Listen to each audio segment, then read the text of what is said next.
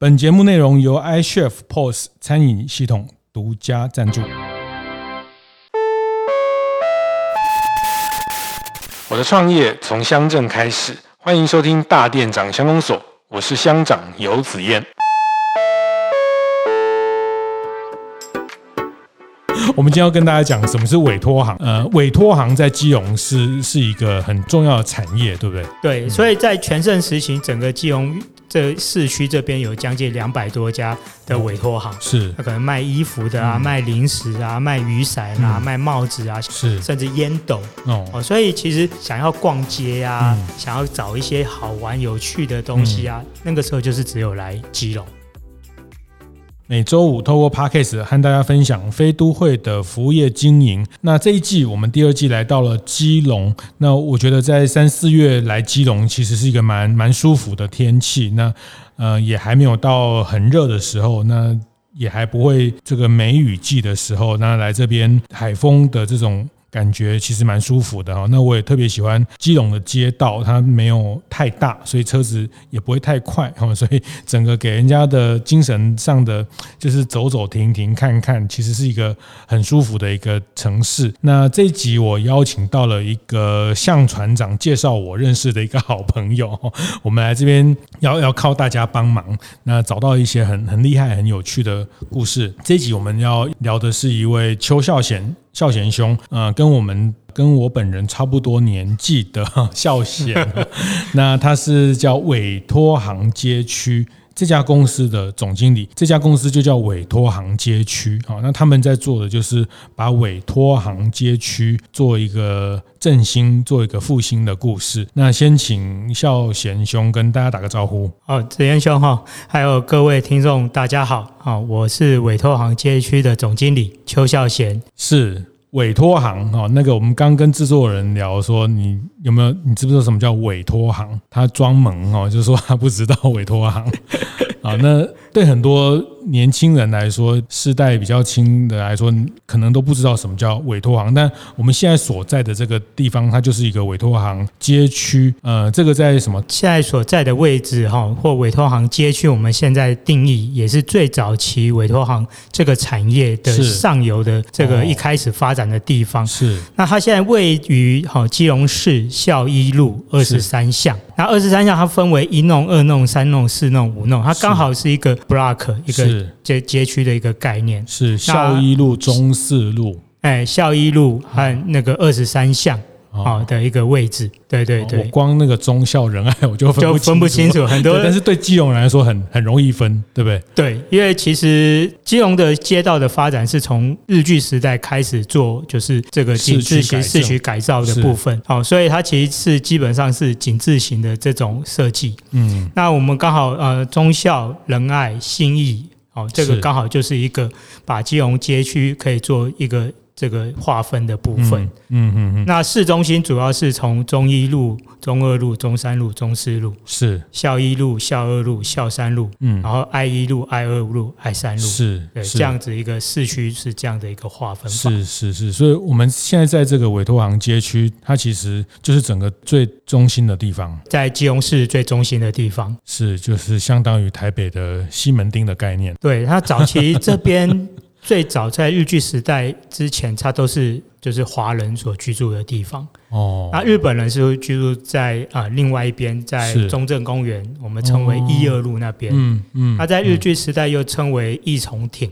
嗯，那现在的那个日本的首相，这个岸田首相，他的祖父是啊，当时就在那边开和服店。这样，那所以这边是台湾人住的地方。对对对对对。所以他生活的内容跟日本人接就不太一样，就很不一样，嗯，哎就很不一样。嗯、但我们今天聊的这个委托行，我们到到这边还没有讲委托行，可能很多人就听不懂委托行就转台了哈，没有这个 不行哈。我们今天要跟大家讲什么是委托行，那为什么委托行？呃，孝贤兄他们要努力的把这个名字找回来，把这个名字从一名词要变成动词啊，要要进到更多人的生活里面，呃。呃，委托行在基隆是是一个很曾经是一个很，很重要的产业，对不对？那大概是在差不多就是呃民国三十八年嘛，那、嗯、呃国民政府哦这个撤退来台湾，这个时候其实有很多哦在这个大陆那边的居民啊就跟着部队啊就一起来台湾，嗯嗯嗯、部队可能会被派到呃全台湾各个地方哦去，但是很多居民他们就不敢往别的地方去，嗯，所以他就留着在基隆。哦，留下来。是。那呃，绝大部分的是，比如说是山东的青岛，嗯嗯，上海，嗯，或者是那个大城哦，舟山群岛哦，还有香港的，是。那因为他们原来在大陆所居住的城市就是码头，就是港口，嗯嗯，所以他们在基隆，他就很容易在这边就落地生根，哦哦，那这个时候其实他有很多。哦，就是亲朋好友，可能也原本就是跑船的，嗯，所以当他来到台湾之后，他也是这些船员也都是跑船的。哦，他以前是到那个港，现在来这个港。对对对对对 对，因为都移民过来的时候就以港为生嘛。哦，那那个时候又经过啊，一九五零年，哦，那个有越越战，有韩战，嗯，哦，那这个时候其实有很多军港，是一个军港，对，也是一个军港。对，那所以其实再加上那个时候，其实台湾经济其实是封闭的时代，所以你要买舶来品，嗯，哦，进进出口舶来品是受管制的，对，关税很高，因为那时候政府都想说有钱人才会进口舶来品，每次进来我就要喝很高的关税，他就才会有。要支持国货，对对对对。那所以，但那个时候就会变成你出国不方便，然后再来就是进出口贸易是管制的，对，哦，所以你要买舶来品，只有靠船员去国外带回来。是这些船员就是从国外跑一圈回来的时候，他只要那个时候是说，呃，从历史考据，一个人有两万块的免税额，四五十年前的两万块。很大，是是，你大概乘以十倍，你大概一个二十万。那可是你免税额，就像现在，什么叫免税？嗯，你只要穿在身上的，对，你只要能带得出来，你穿在身上都免税。入境带两对对对对对，都不用钱，都不用钱，都不用免，都免税了。所以船员就把他这些从外国带回来的货品，就委托他的亲朋好友是。帮他代售，因为。船一进港卸完货，可能隔天又出去了，嗯嗯、哦，船员又上船了，嗯、所以等船员下一次再回来的时候，嗯、再来跟店家算哦，我卖了哪些东西，嗯、我要给我多少钱？是是，那这就是最早委托行一开始发展是从这样子开始发展的，这样制作人理解了哈，就是呃现在的话讲叫空姐带货，对对对对对，以前叫船员船员带货哦，那个船老大带货是。那。这个现在网络电商也很多空姐带货，嗯嗯，所以它就形成了一个委托行这样的产业。就是一开始哦是。用船员带货，然后后来就是哎这边发现这边的这个店家就发现哎这是一个生意，嗯，可以做。是，然后他就开始哎大量的雇雇一些船员帮他们去带货回来。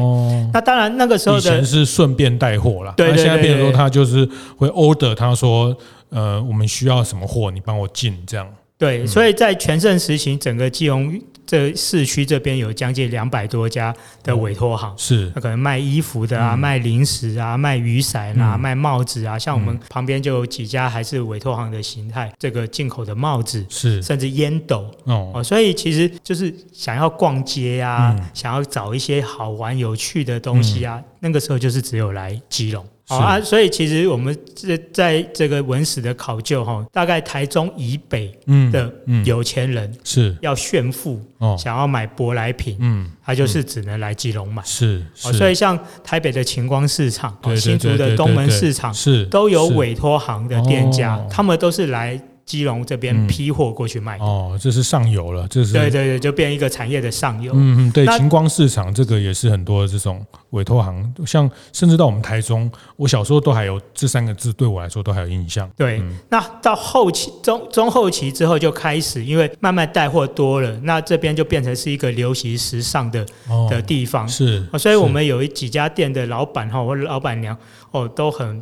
这个下趴就很 fashion，、嗯嗯、因为他们就是他们买进来的衣服的最佳的 model，嗯，哦，所以他们常后来也有一些这个老主顾就会开始委托店家反向的帮他们去从国外带什么样的货进来，啊、嗯。嗯，比如说这件衣服蓝色的很好看，哎，还有没有红色的？哦，那这时候就变得是店家帮这些哦。这些有钱人哦委托船员去帮他带。嗯不一样的商品回来，是，所以就变成反向委托的概念了。哦，是，所以那个那个委托这两个字还真的蛮妙的，好像就是有一个这种呃委委托，就是委由他人来来协助去去做这样的购买的的方式。呃，这个这个这个在没有百货公司的年代，哈，大家想象一下，没有百货公司的年代，那在海港啊港口有这样的一种外来文化的。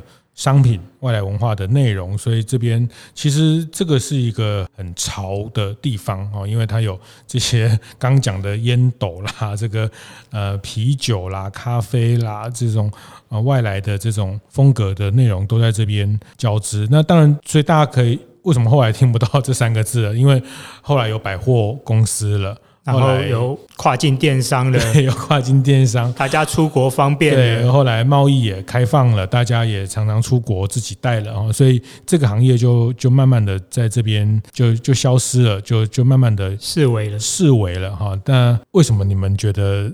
但是这个对对我们六年级、七年级的世代来说是一个。重要的回忆，其实就像子燕修所讲的哈，就是委托行其实在呃整个开放以后，大家其实逛百货公司已经不足为奇了。是，那再加上大家出国方便，电商方便，所以很多这些这个商品都可以在网络上面买得到。那再加上以前这些老店家，其实在呃四十年代到六。七零年代，大概他们所累积的财富也还不错，嗯，嗯，所以他们其实并没有想要积极的去接触新的客群，是。哦，或者去做转型的这个这个部分。啊，所以他们的二代其实大部分其实都没有要接班的意思，嗯，所以现在大概呃仅存的大概差不多呃十五家到十。十十五家、十六家还是保存委托行的形式，嗯，哦，但是绝大部分都已经改变了。是，就我们常讲的啦，就是服务业就是一个 lifestyle 的 business，就是一个生活形态。那在当年那个生活形态，追求时尚，要跟国外的商品的呃流行接上轨，那委托行扮演了一个。非常重要的角色，那甚至呃，从现在的话来讲，它也是一种选选物店的概念。对，选物店的 概念，它就是选物店也是这样，就是说他他帮你挑，或者是说你你特别喜欢什么，他又呃沿着你的需求再反向的去帮你去达到这个商品的取得啊，所以也是一个选货。当年就有类似这样的，就是没有什么呃现在才有的，其实这个。我们的爸爸妈妈都玩过了哈，就是说 我们现在玩这一套，其实他们在年轻的时候都玩过了哈。呃，所以这个是委托行在基隆一个非常特别的产业。我刚去走了一圈哈，其实这个是一个很很很很很有趣的一个街区。那当然，它跟台台湾很多地方的旧区一样，呃，会有一点没落的感觉。那我觉得我很佩服孝贤他们现在努力的让这个街区从这个核心开始。把委托行的呃故事留下来之外，也把委托行这个街区的商业形式重新去更新，希望更多人走进来这个地方。虽然它一一定不会是在。像当年买那样那些货，但是还是可以来这边找到一些有趣的、新鲜的，就是有生活感的内容，会在这个地方发生。这是他们现在在努力做的事情。所以两年前，您就呃和朋友一起成立了街区委托行街区公司这样的一个公司。没错。那这个公司这这两年，呃，我刚刚看一下，就你跟我说，你们大概做了四五家店，就就你们这两年做这个。街区公司初步的一些成绩是什么？讲起来还蛮有趣的。我们这家公司实在是跟疫情实在是非常的这个有关系。嘿，我们刚开始二零一九年其实也是呃政府在提所谓的地方创生元年，嗯嗯，所以我们大概在六月有在想说，那我们回基隆这个生根的时候，我们可以生根什么地方？嗯。然后，嗯、呃，看过很多地方，比如说正滨渔港、和平岛，然后八斗子等等。后来发现市区好像生根的团队比较少一点。然后又发现，呃，我们的基隆市议员哦，童子委选上这个市议员，他也是以委托行这边做一个呃生根的据点。然后我自己的这个丹江的学长戴学礼也选到这边的里长，所以才会觉想说，诶，这边好像是一个不错的地方。后来大家年纪都差不多。呃，再来就是这个四月就一原本一月就要成立，就一一月就爆发疫情。是。然后我们想说，既然要做了，哦，那我们房子也先。租下来，所以我们就先把公司成立，然后就来运作。嗯，那我们一开始的时候其实也不是很清楚怎么发展，所以我们只是几个概念，就是这边的房子其实很难租。刚才讲过，因为这边的这些长辈们其实这个口袋还不错，所以基本上他们没有很想要把房子出租，省得省得麻烦。对，所以我们一旦都有打听到有。这个房子要出租，我们甚至还不确定我们要干什么，我们就先租下来。嗯，然后我们先找一些大家还不错、有兴趣的哦，那我们会先过滤店家哦，就是包含他想要卖什么，还要开什么样的店，他的装潢。啊，它的整个商品是什么，我们都会做一个审查和过滤。是，再来就是我们会办呃市集的活动。嗯，那因为这边的店家还蛮多，就是这个刚才讲没有出租，所以它呃铁卷门都没有拉起来。哦，所以怎么样活络这边，我们可能就想说出席先用市集的部分。嗯、那因为我们刚好这个地方有一个雨遮。对。对哦，那个这个雨遮其实呃经过今年初哦，基隆有。三十几天下雨哦，这测试。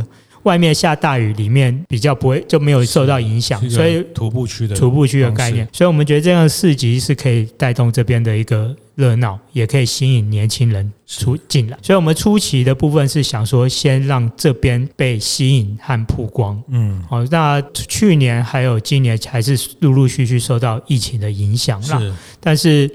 整个人流量其实还是有持续在增加的情况。好，那这是呃这个阶段。所以你们到目前已经呃整理了大概四个空间。我们有租了五个店面，五个店面，然后有出租了一间当仓库，其他四个就呃出租出去，或我们自营。那现在在录音的这个位置，我们叫福气委托行，是。那这个我们也是承租下来啊、呃，一部分一二楼是做展售空间，嗯，呃，三楼是做一些会议啊活动的活动空间使用。嗯，所以您刚讲的其他空间也有做给开冰冰淇淋店，呃，对，还有一个很特色的双淇淋店，OK，然后也有一整栋是租给一个呃，就是卖精酿啤酒哦、呃，还有咖啡的，它取名叫皮卡酒。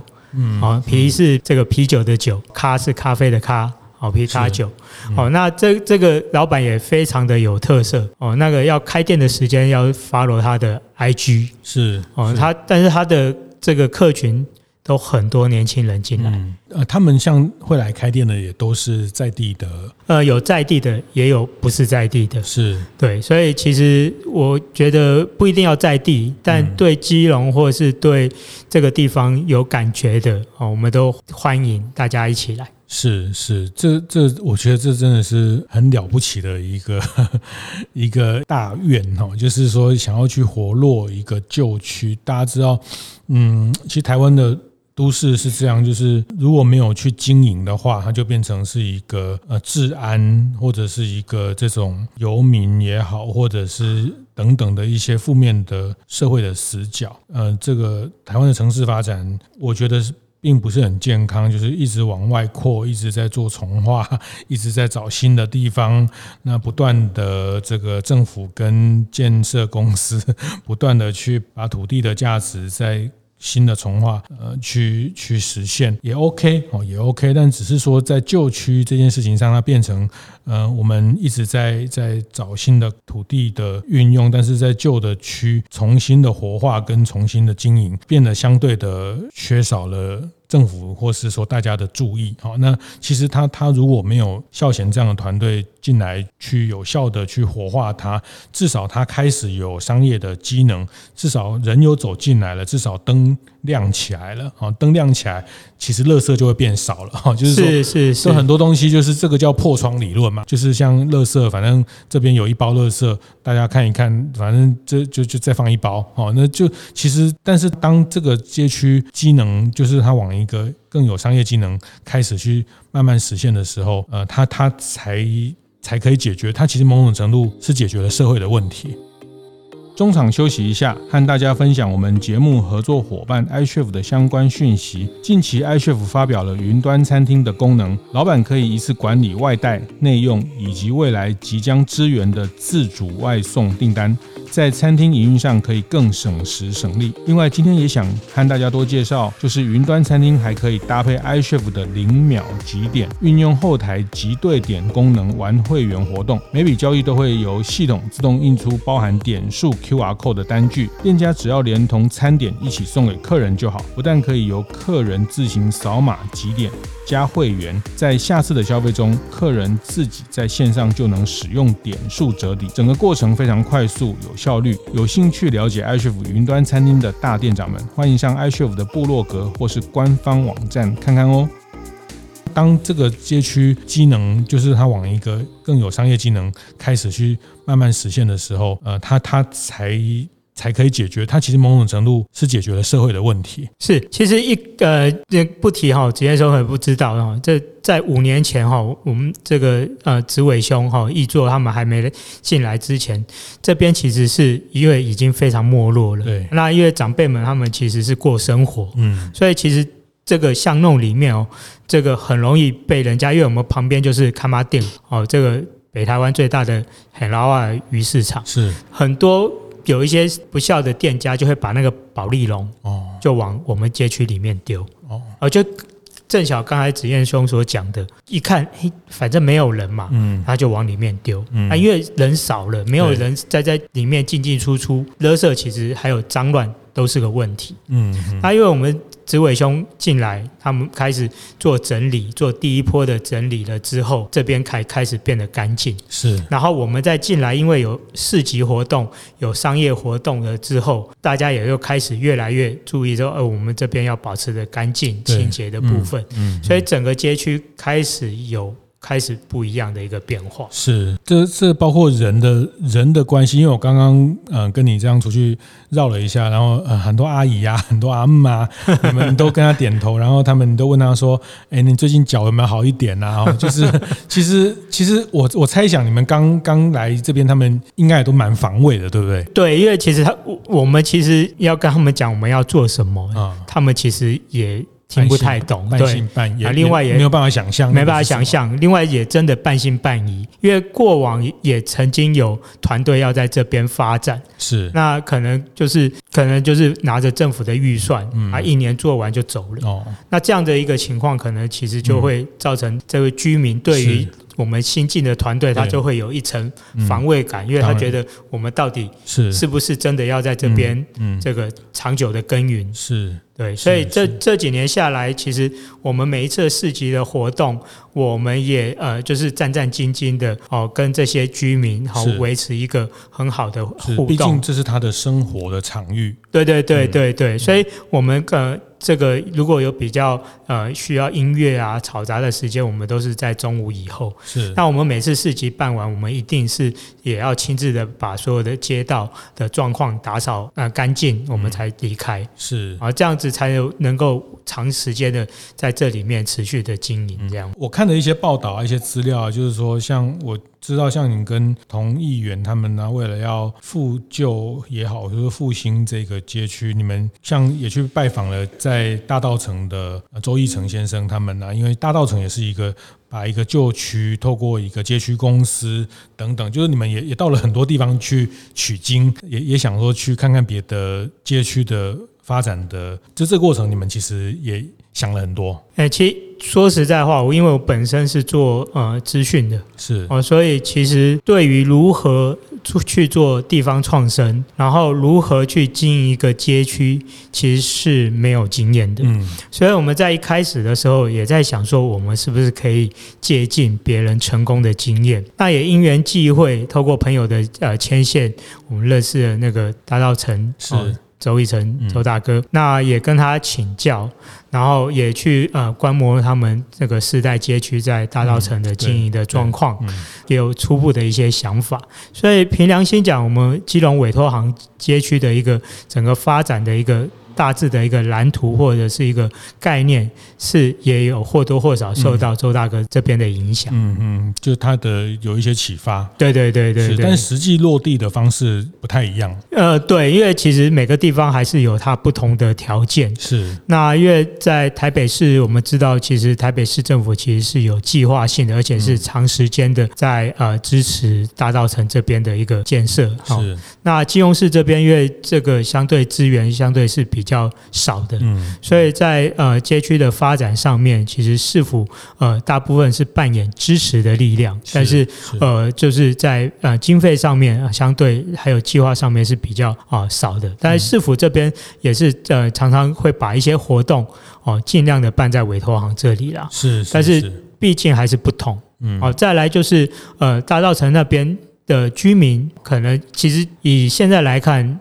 这个周大哥经营大稻城也将近十多年的时间，嗯，我们其实这边才是刚开始，嗯，是了，对，是是是，所以在房子的状况，像他们可能整栋都是合格的产权，哦，那我们这边其实有一部分是违建，嗯，哦，那这种其实，在这种呃物件上面的呃持有的状况，其实也都会不一样，是，所以我们必须因地制宜的，随着我们的环境做。一部分呃，就做适度的调整。是是是，所以你们还是选择了用一个民间公司的形态来去做一个街区的再造。对，因为公司比较有弹性啦。是，那因为我们其实一开始有想过，是不是发展这个社区发展协会啊，好，或者是这个商圈发展协会的概念。对。但是我们觉得几次跟整个附近的这个店家或者是居民在这个了解之后，我觉得那个协会其实蛮难，嗯，蛮难成立的。因为第一个，大家的想法很不一样。是。有些其实它的概念啊，不要叫我参加协会了，嗯、我自己经营我的店就可以了。那有些这个大家也是在观望，说你参成立协会到底你要干什么，要做什么？所以成立协会后来觉得成立协会可能是一个比较不可行的方式。嗯，那所以一开始我们是先成立街区公司，是那公司就比较独立一点。哦，自己想要怎么做，我们就怎么做。所以，我们先成立公司，先做给大家看。那我们也在去年一月有成立商圈协会。哦，那所以现在的这个目前的进程是街区跟协会。是合作的角色，嗯嗯，嗯嗯，那有些是需要呃比较这个执行力要比较高的，我们就是透过公司是来去执行，嗯，那需要呃集合大家的，然后结合大家的共识，是，那这一块的部分我们就会透过商圈协会嗯。来进行，是，所以这个部分刚好就是说不同的组织形态扮演不同的角色，嗯嗯，然后再透过啊易作这边。哦的协助来跟市府这边做一个沟通，是。那，这样子从呃官还有产业的部分哦去做一个结合。嗯、那我们今年也都呃有跟海大的文创系、海洋文化及创意产业发展学程哦这边有签产学合作，是，所以我们等于是产官学三方、嗯、是大家一起来呃开拓这样。打造这个呃委新的委托行，是把一些呃学生或年轻人的可以在这边有一些实现，政府的一些重要的呃活动也可以往这边来当做一个选项哈。那我觉得这个这个模式其实蛮蛮值得蛮值得观察，也我也非常祝福啊。那像在委托行街区，它初期它面临到它整个共识跟方向还没有那么明确的时候，他们呃就先用一个公司的方式。做商业的练习，那其实因为我会特别谈到这个学习，我也在呃台湾各地看到大家很多街区的在努力，好像我们在呃台中，我们也有一个林南通哈，就是林南通的啤酒节、林南通的生活节，呃，那其实基隆也有林南林南 这个这个是在日本人的路灯，对不对？他们就是林林兰花的造型。对。好，那我们在台中，我们这几年也这个散布纳凉会哈，这个是早年日本时代的一种休闲的形态。那像嘉义，我们杀呃林聪明砂锅鱼头的嘉惠，他们也在二通，他们叫里通哦，就是二通去做做街区的很多的呃旧建筑的复兴，还有一些街区商圈的合作。我觉得台湾各个角落都有很多这样的街区，特别是有年轻的这样执行力的年轻人，那他们也在这边生活，也在这边长大。那他们透过商业的形式，透过呃协会的方式，都在找这样的街区。那我我特别看到委托行街区是一个也在摸索自己的一个一个形式。好，那才两年，确实还还需要一些一些累积跟定位。不过呃，我觉得疫情有时候，我觉得疫情也也好也不好。我我说也好也不好，是说只对服务业发展，就反而其实在疫情这段时间。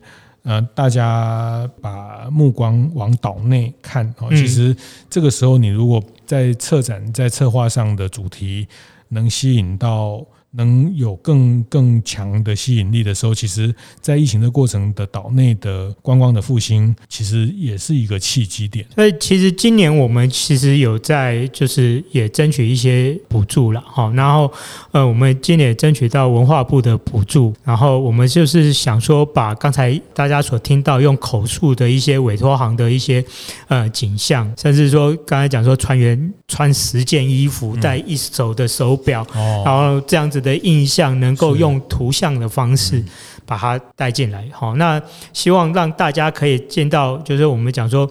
这个看得懂的看门道，看不懂的看热闹。是，是除了进来到这个街区，感受到这边是比较呃这个怀旧的氛围之外，我们也可以用一些视觉的东西，很快的可以这个让大家吸引到大家的目光，嗯、可以了解哦过去委托行的一个兴盛，或者它有趣的哦的点在哪里。嗯嗯、那这个部分就是我们今年度希望呃能够呈现出来很不一样的一个氛围，是哦把整个街区。打造的是能够吸引大家哦来这边来走动的地方。是是，它其实也也是一个很呃所谓乡土生活教育哦。其实我们必须更更认识我们自己的城市的过去，我们也才知道我们要往未来要往哪里去啊。那最后我想要请请问孝贤兄，就是我们我们大概都是在。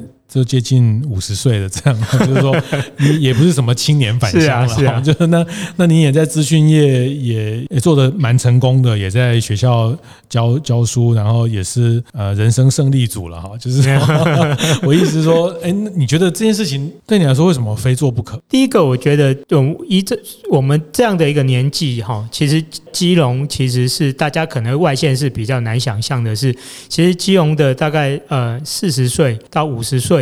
哦，但应该是说到六十岁这一个二十年，其实是都外移到外外县市工作。就是我们在念大学的时候，都是听林强的《向前走》。对对对对对，我被来可以逮把怕变。因为其实那个世代所有的诶刚狼是都到台北了。对。嗯，我们也是在这个这个四十岁，现在四十岁到六十岁的这个时代。因为其实基隆一开始它靠这个港口，其实非常赚钱。是，基隆港曾经是全世界第七大的贸易港口，所以其实光船务、报关这些，其实可以码头养养活很多基隆人。是，是，光我们刚刚从崁仔店，光那个卖给渔货那个磅秤，对，磅秤就可以搞一条街。对对对对对对。所以其实那个时候很多人靠基隆港吃饭。哦，那因为从七零年代开始开放之后，所以基隆港的吞吐量，中国大陆抢走整个整个运输的这个重要的地位，所以基隆港的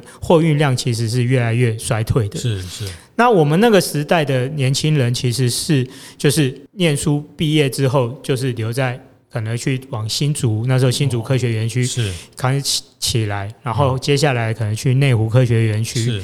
所以其实都是。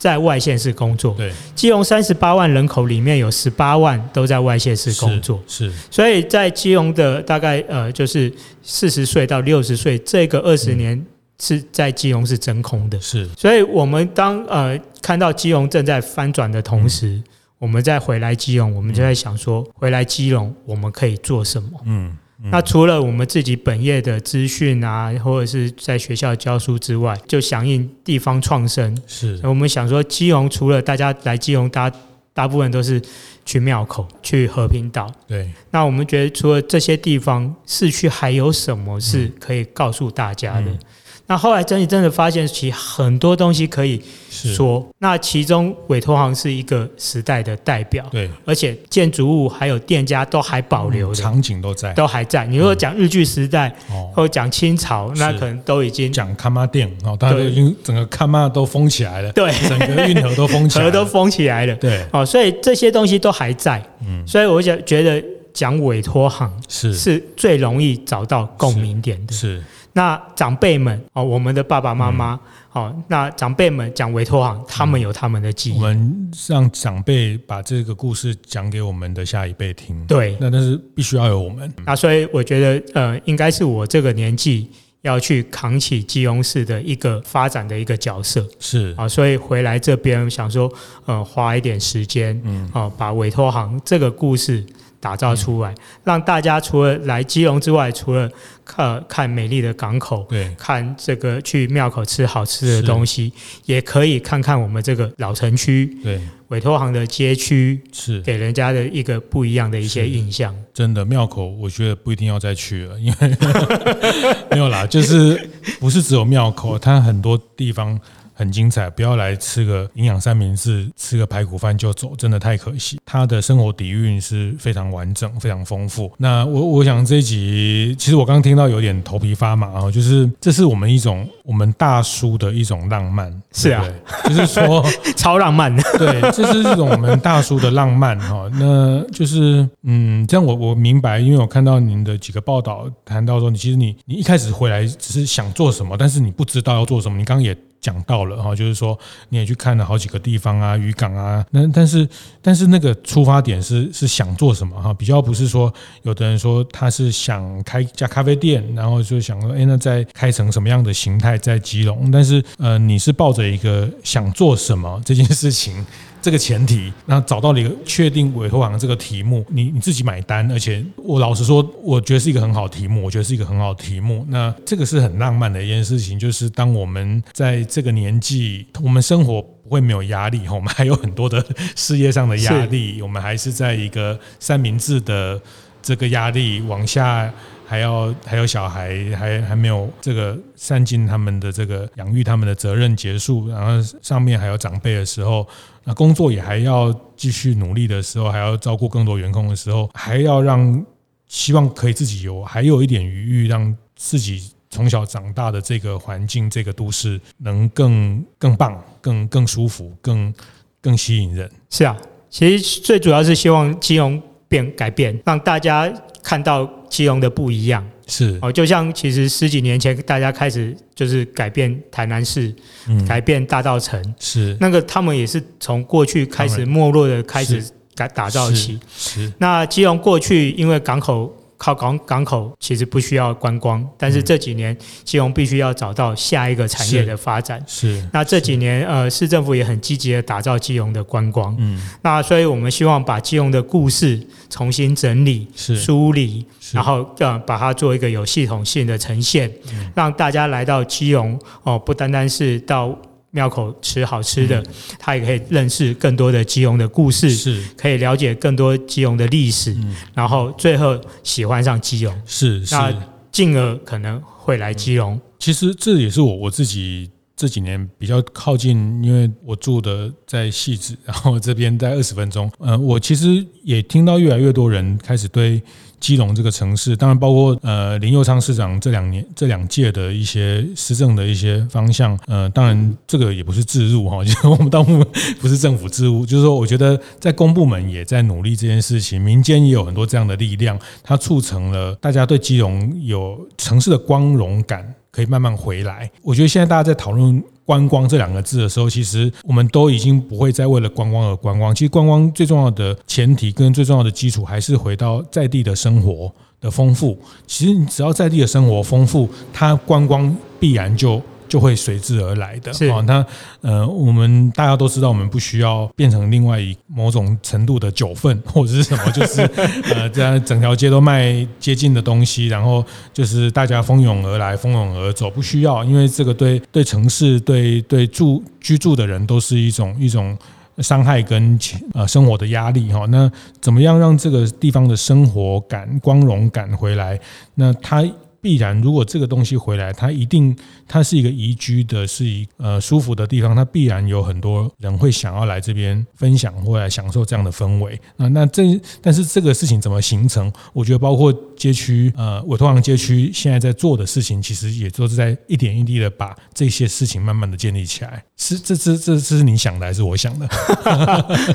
我我我其实觉得这这个经营委托行街区公司两年的时间，其实很辛苦。嗯，但是呃，一点一滴看到走出来有一点成果，是，然后一点一滴看到大家在很多对于委托行有兴趣。那像呃上个礼拜我们去我去一个参呃去去做一个演讲讲座，来参加的其实都是呃六十岁以上的大哥大姐，他们讲到委托行，他们那种共鸣，嗯，然后说有有有，我小时候去过，爸爸妈妈带我去。哦，在那边我看到什么怎么样点点的时候，青春都回来了。对对对，我觉得都回来了。对，那会觉得说，哎，我真的有在为这个地方做一些事情，然后有让大家在想到过去基隆的美好。是。那我觉得这些事情，呃，就是最主要呃，在支撑我一直往前走的部分。嗯。那我们今年呃，原本帮市府也宣传一下，原本。这个四月二十二号，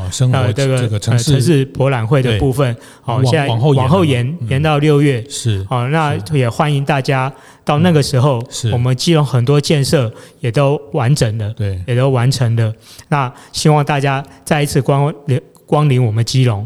然后看看我们的改变，是是是，这这也是说我们在大店长呃乡公所第一季在池上，第二季选了基隆。有些人说啊，基隆也没有很乡下，但是对有些。对有些人来说，基隆的印象心理距离蛮遥远的啊，然后它停留在某一些刻板的比较刻板，就是呃庙口啦，一直下雨啦等等这些，也也是它的一部分。但是我觉得这几年经过了很多不同的呃时代的年轻人也好，或是。我们这样也还算年轻啦，我们也是有年轻的梦的这样的一些 呃人的的经营，那让这个城市更丰富，它真的真的很好玩哦。就是你你这样呃慢慢的走，然后慢慢的去体它里面的细微的变化，那我都觉得像这样的城市，就是它就是一种呃有一种皱褶，你懂？如果我常用一种，它是一个皱褶纹理很深的一个城市哈。那你必须花时间，你必须。呃，也花点力气去找找那个故事，然后呃，多停留跟这些呃会开这样不同的店的年轻老板聊聊他们的想法、他们的食物等等。我觉得他那种获得都会带给大家一些生活上很很棒的一些启发。那也不是说我一个人做，当然，其实。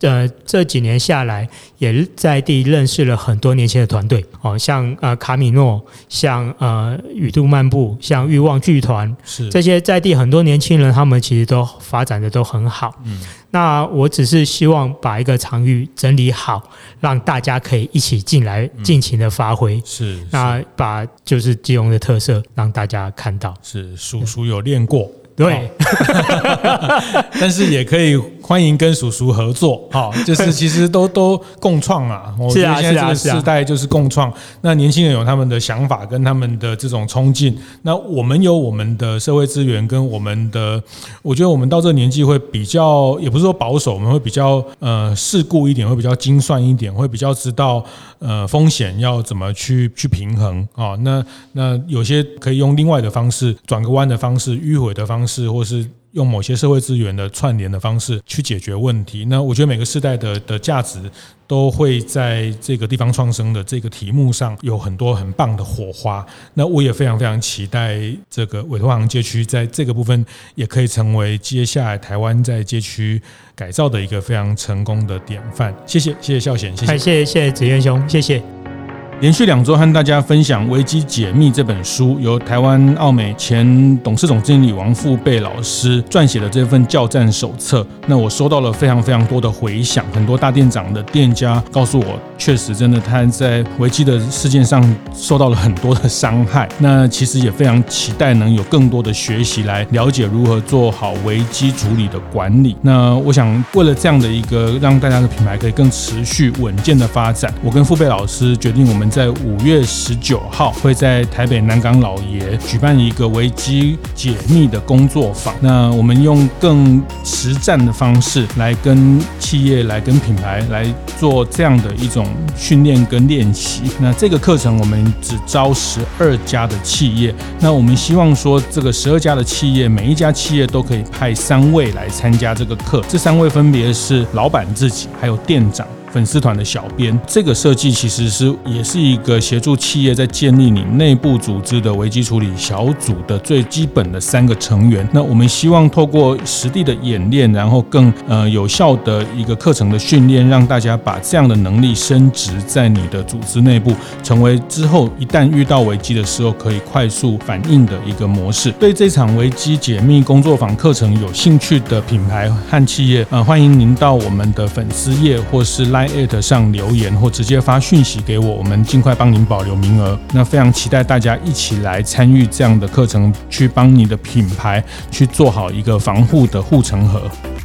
听完也邀请大家到 Apple Podcast 订阅、评分、留言。大店长相公所，我们下周见。